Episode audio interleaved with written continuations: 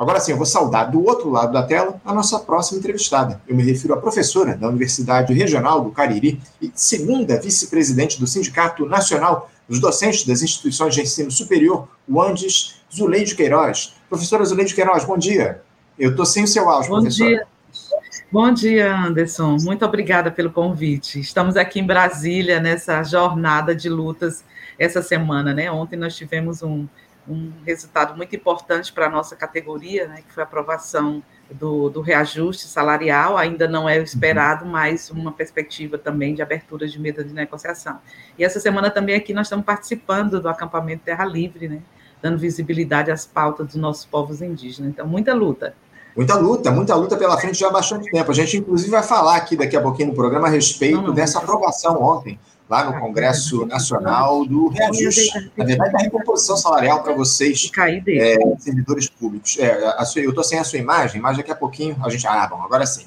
A gente vai tratar a, a respeito dessas questões aqui no programa daqui a pouco. Zuleide, agora. Primeiro, eu queria conversar com você a respeito do seguinte. Uh, hoje, essa sexta-feira, dia 28 de abril, o mundo celebra o Dia da Educação. Pouca gente sabe disso, uhum. mas essa data ela foi estabelecida durante, durante o Fórum Mundial da Educação, lá em Dakar, no Senegal, no ano de 2000. Esse fórum tinha como objetivo estabelecer o compromisso dos 180 países presentes de levar a educação básica e secundária a todas as crianças e jovens do mundo até o ano de 2030. Talvez, o Zuledi, seja de fato um dos grandes desafios do nosso tempo, uhum. oferecer educação de qualidade para crianças e adolescentes. Eu considero aquela frase que só a educação é capaz de transformar vidas como uma das mais verdadeiras que eu já uhum. ouvi. Professor, o mundo tem conseguido sucesso nesse desafio de educar os mais jovens para a vida, na sua avaliação? É, eu agradeço muito a oportunidade dessa pergunta, porque exatamente nós estamos no Sindicato Nacional dos Docentes da Educação Superior e é exatamente uma categoria docente que forma professores, né? É, o nosso sindicato tem acompanhado desde a sua criação, né, meados de, de 80, a partir de uma associação, depois se tornando sindicato nacional, a gente tem constituído um dos grupos de trabalhos assim mais fortes. Nosso é o grupo de política educacional, exatamente para que a gente possa acompanhar como está se estabelecendo.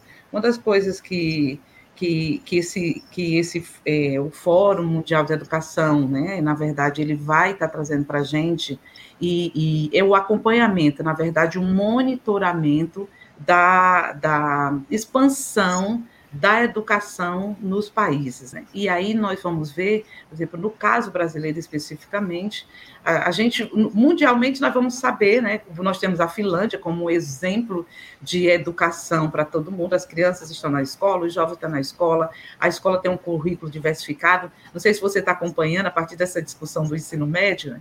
tem muita gente divulgando as experiências de outros países, né? E uhum. dando muita ênfase à experiência da Finlândia.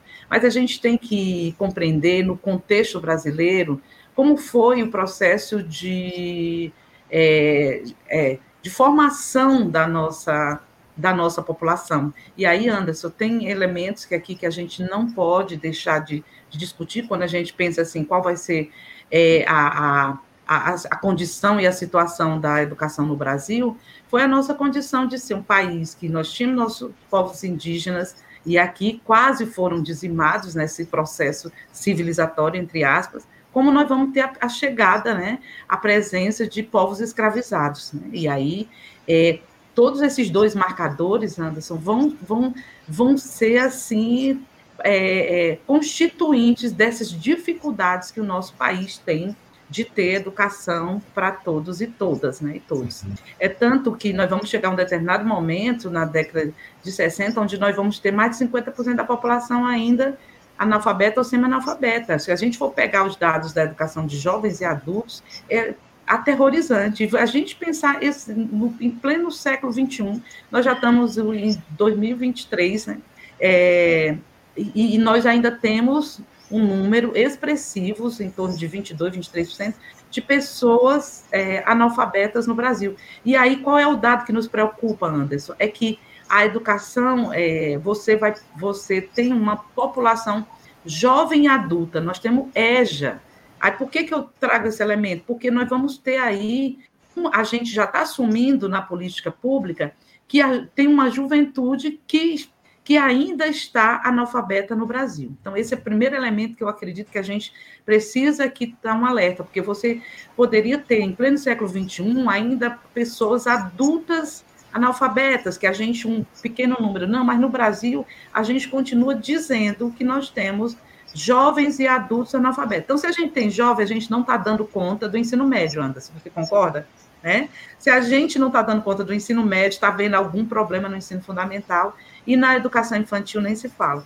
Então, assim, nós temos um Plano Nacional de Educação, que em 2024 vai completar é, é, 10 anos, né? se a gente for lembrar que o último foi em 2014, era para ter sido é, retomado em 2011, mas foi 2014, que ele faz uma previsão ainda pouco para nós que somos né, sindicalistas e de um sindicato de educação, hum, ele ainda precisa avançar muito. Quer dizer, a gente tem uma previsão para 2024 de colocar, por exemplo, 50% das crianças nas creches pré-escola. Não vamos conseguir atingir esse número. A gente tem a previsão de colocar 100% das nossas crianças e adolescentes no ensino fundamental. A gente está vendo aí crianças nas ruas, Anderson. A gente está vendo crianças com fome, a gente está vendo família com fome. Então, quando a gente passa nas ruas, anda nas ruas ou passa de carro, a gente já viu que nós não vamos atingir essa meta. E quando chega no ensino médio, a nossa previsão foi de 85 até 2024, 85% dos nossos jovens no ensino médio. Você está vendo aí a problemão que nós estamos enfrentando com o ensino médio nesse momento. E aí o funil continua grande, porque desses 85, a nós deveríamos levar 50% para a educação superior. E você está vendo aí a, a, que a, a política desenfreada na educação superior da privatização das vagas. Então, nós temos uhum. mais de 85% hoje das vagas é, para a educação superior brasileira com é, é, é, instituições privadas. Então, a educação pública teve um, um aumento lá para trás, antes desses quatro anos, é importante a gente dizer, né? O atraso também que nós tivemos nesses últimos quatro, quatro anos, a, a, a, o congelamento, né? A PEC do teto que congelou a nossa ampliação, e depois, dentro desses quatro anos, foi corte de verbas, que você também acompanhou, assistiu a nossa luta aqui em plena pandemia para segurar recursos para ciência e tecnologia, para segurar as bolsas dos estudantes. Então, assim, a nossa avaliação é de que nós não vamos atingir essa meta no próximo ano, 2024, e que a gente precisa muito garantir financiamento. Fundamental, fundamental, professora Zuleide. Enfim, eu, eu queria questionar a respeito do seguinte. Qual a importância, eh, professora, da educação no contexto de um país subdesenvolvido como o nosso, da periferia do capitalismo, com uma população em grande parcela carente dos insumos básicos para a sua subsistência? Como é que a senhora vê a importância da educação hoje para o Brasil? É, para quem está nos escutando, você pode olhar para mim e vai dizer da importância da educação para a população. Eu sou uma mulher negra periférica. Que era que tinha da minha história. Vou falar da minha história para falar da história da maioria da população brasileira, que hoje 54% nós temos a população negra. No estado onde eu, eu, eu moro e trabalho, 68% dessa população é negra, o estado do Ceará. Então, eu quero dizer assim, que a educação, ela, ela eu, eu, vou falar a expressão mesmo, né, que a gente tem usado, inclusive lembrando Paulo Freire, né? A educação tem salvado sim pessoas, Anderson. Né? Por mais que a gente não é o único instrumento, Paulo Freire diz para a gente, inclusive, né, que a educação, no livro dele, Cuidar da Escola, educação é uma pecinha na engrenagem que é a sociedade, mas no nosso caso, né, que vem da periferia, da margem a gente precisa, para chegar ao, ao centro né, da, da, do debate, o centro da discussão de poder, o centro de definição das políticas, a gente precisa da escolarização. O povo brasileiro, né, a população brasileira, não é à toa que todos os sindicatos, independente de ser de sindicatos da educação ou não, tem a pauta da educação como uma das suas prioridades. Então, se nós estamos num, no, momento, é, no, no, mundo contemporâneo como nós estamos, que a escolarização é necessária, a gente compreendeu isso e a gente quer essa escolarização. Não é à toa que nós estamos aí disputando as políticas públicas, especialmente as políticas públicas em educação. Então, assim, é, é a, a, a, a educação para a gente é sim fator fundamental para a mudança da nossa condição de vida. Agora, para isso precisa aliar. Aí por que, que nós vamos lutar por política de reparação? porque nós negamos lá para trás a escola para os negros e indígenas? Por que, que nós vamos precisar de políticas de, de apoio e assistência estudantil? Porque nós temos uma população pobre, você viu aí muito bem o que, que aconteceu nesses últimos quatro anos. A gente nem pensava em falar de educação, então só manter, porque a gente tinha que ter comida no prato e vacina no braço, né? Então, assim, a gente está lutando ainda por questões básicas, uhum. questões básicas, mas nós não vamos, nem podemos, nós compreendemos, e mesmo lutando por essas políticas básicas, que é comer hoje, aprovar um orçamento para ter, para ter um, é, é, minimamente a população poder comer, ter um recurso para poder comer. Você viu que a gente lutou para que esse recurso fosse diferenciado para as mulheres, especialmente para as mães solo, porque no Brasil hoje quem cuida, quem cuida do Brasil são as mulheres, você sabe muito bem disso, você acompanha essa política. E aí, mas a gente sabe que a educação é muito importante, especialmente num país com fome, onde muitos, lamentavelmente, ainda nossas crianças vão para a escola também para comer. Professora, o, o, governo Lula 3, ele tem dado prioridade à educação na avaliação, na avaliação de vocês do antes, depois de todo o desmonte que a senhora citou aqui para a gente ao longo do último período. Você, a senhora enxerga hoje essa gestão dando prioridade ao ensino aqui no nosso país, ao ensino público de qualidade, acima de tudo? Uhum. É, nós, nós, é, tivemos esses dias o balanço dos 100 dias né, desse governo. Primeiro, eu acho que é importante a gente falar que durante a campanha eleitoral, né, você viu que a gente é, pautou muito a temática da educação, considerando que nesse processo o nosso apoio, o movimento de ir para as ruas, de derrubar o fascismo, de eleger, retomar os trilhos da democracia no Brasil, passava para que a gente pudesse garantir a agenda da educação.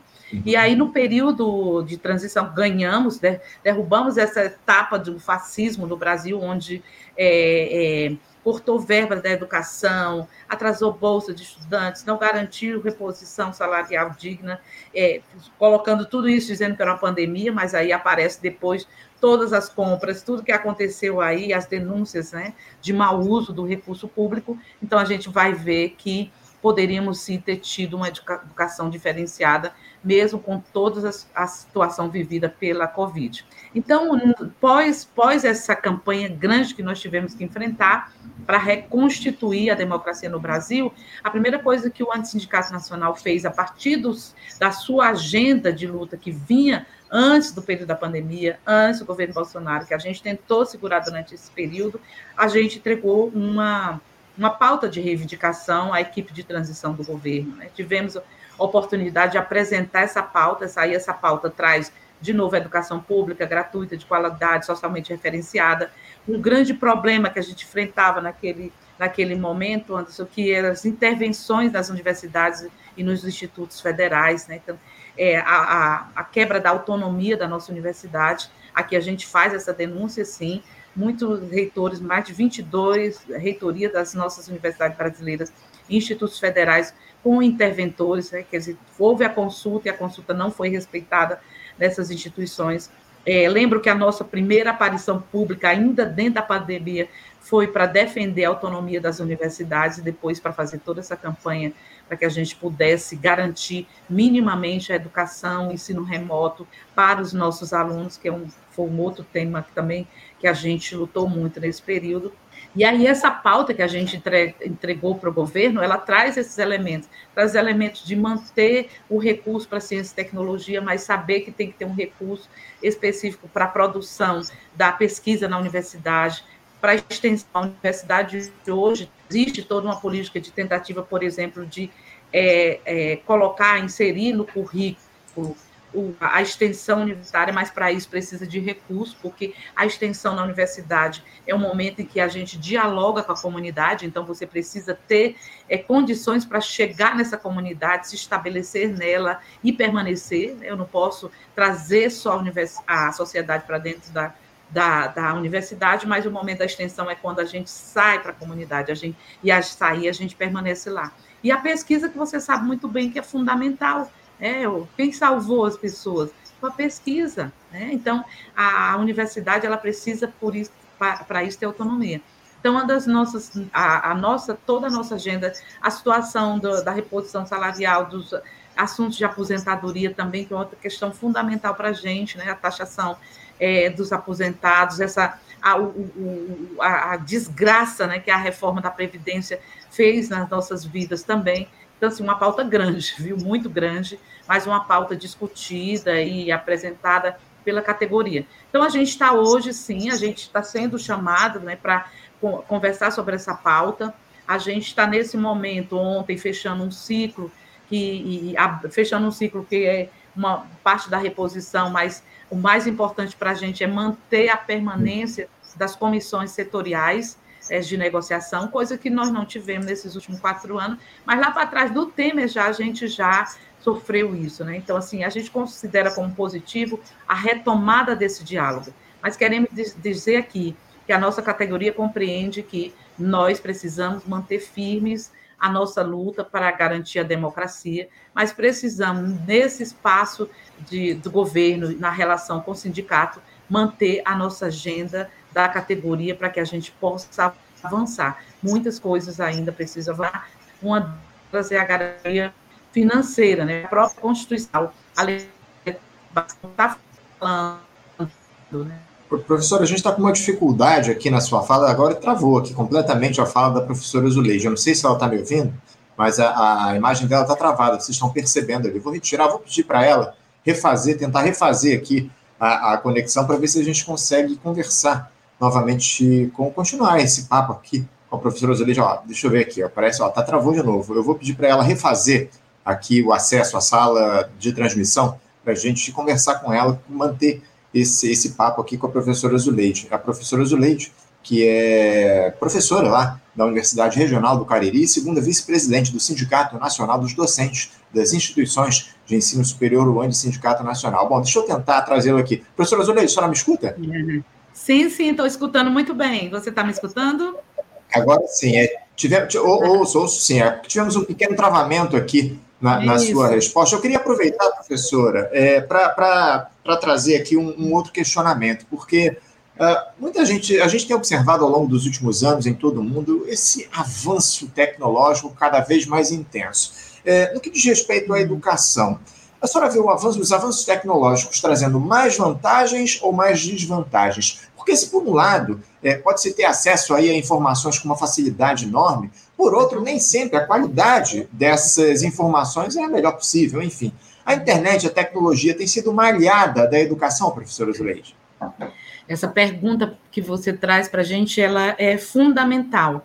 Primeira coisa, porque a gente precisa compreender, principalmente para quem está nos ouvindo aqui, por que, que é, é, discutir a tecnologia e a internet é importante para a gente. Primeiro, a gente compreender no que diz respeito assim a concepção, a, a, utilização dos recursos tecnológicos, Anderson, ela é uma, um instrumento de ensino para o trabalho pedagógico. Então, primeira coisa, essas, essas tecnologias, elas não substituem o trabalho do profissional da educação, do professor, porque esse trabalho é antes de no momento da preparação da, da nossa aula, da nossa ação na pesquisa, da nossa ação na extensão, é a nossa ação com a comunidade, com nossos alunos, é durante o processo em que desce depois um momento de avaliação. Doutora Zuleide, a senhora me escuta? sim, sim, sim. Eu estava te escutando o tempo todo, eu só não conseguia você me ver. Peço é, desculpa aí, gente. Nós estamos com duas internet aqui tentando movimentar aqui duas internets para ver se dá certo. Não, imagina. Sem problema. Eu, eu peço só para você complementar, por favor. Pronto. Então, aqui nós estamos vivendo, tá, Anderson, a situação de uma. Se você tem uma sala de aula nessas condições, você está vendo, né? Você tá, nós estamos experienciando aqui o que aconteceu no período que a gente teve que trabalhar com as aulas remotas durante o período da pandemia. Então, só voltando ao assunto, né?